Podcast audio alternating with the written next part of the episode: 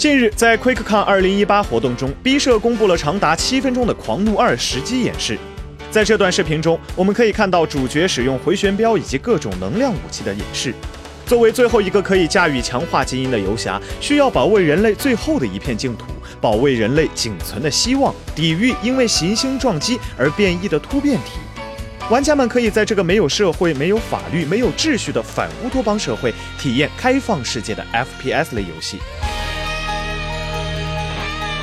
在活动后，官方也介绍了游戏内的载具系统，表示玩家不仅能够在废土上飙车，还有飞行载具给玩家驾驶。在此前一三中公布的预告片就已经出现了一些小飞行器，而这次玩家所使用的载具是三件载具组成的套组，包括一辆车、一辆摩托，还有一架小型飞行器。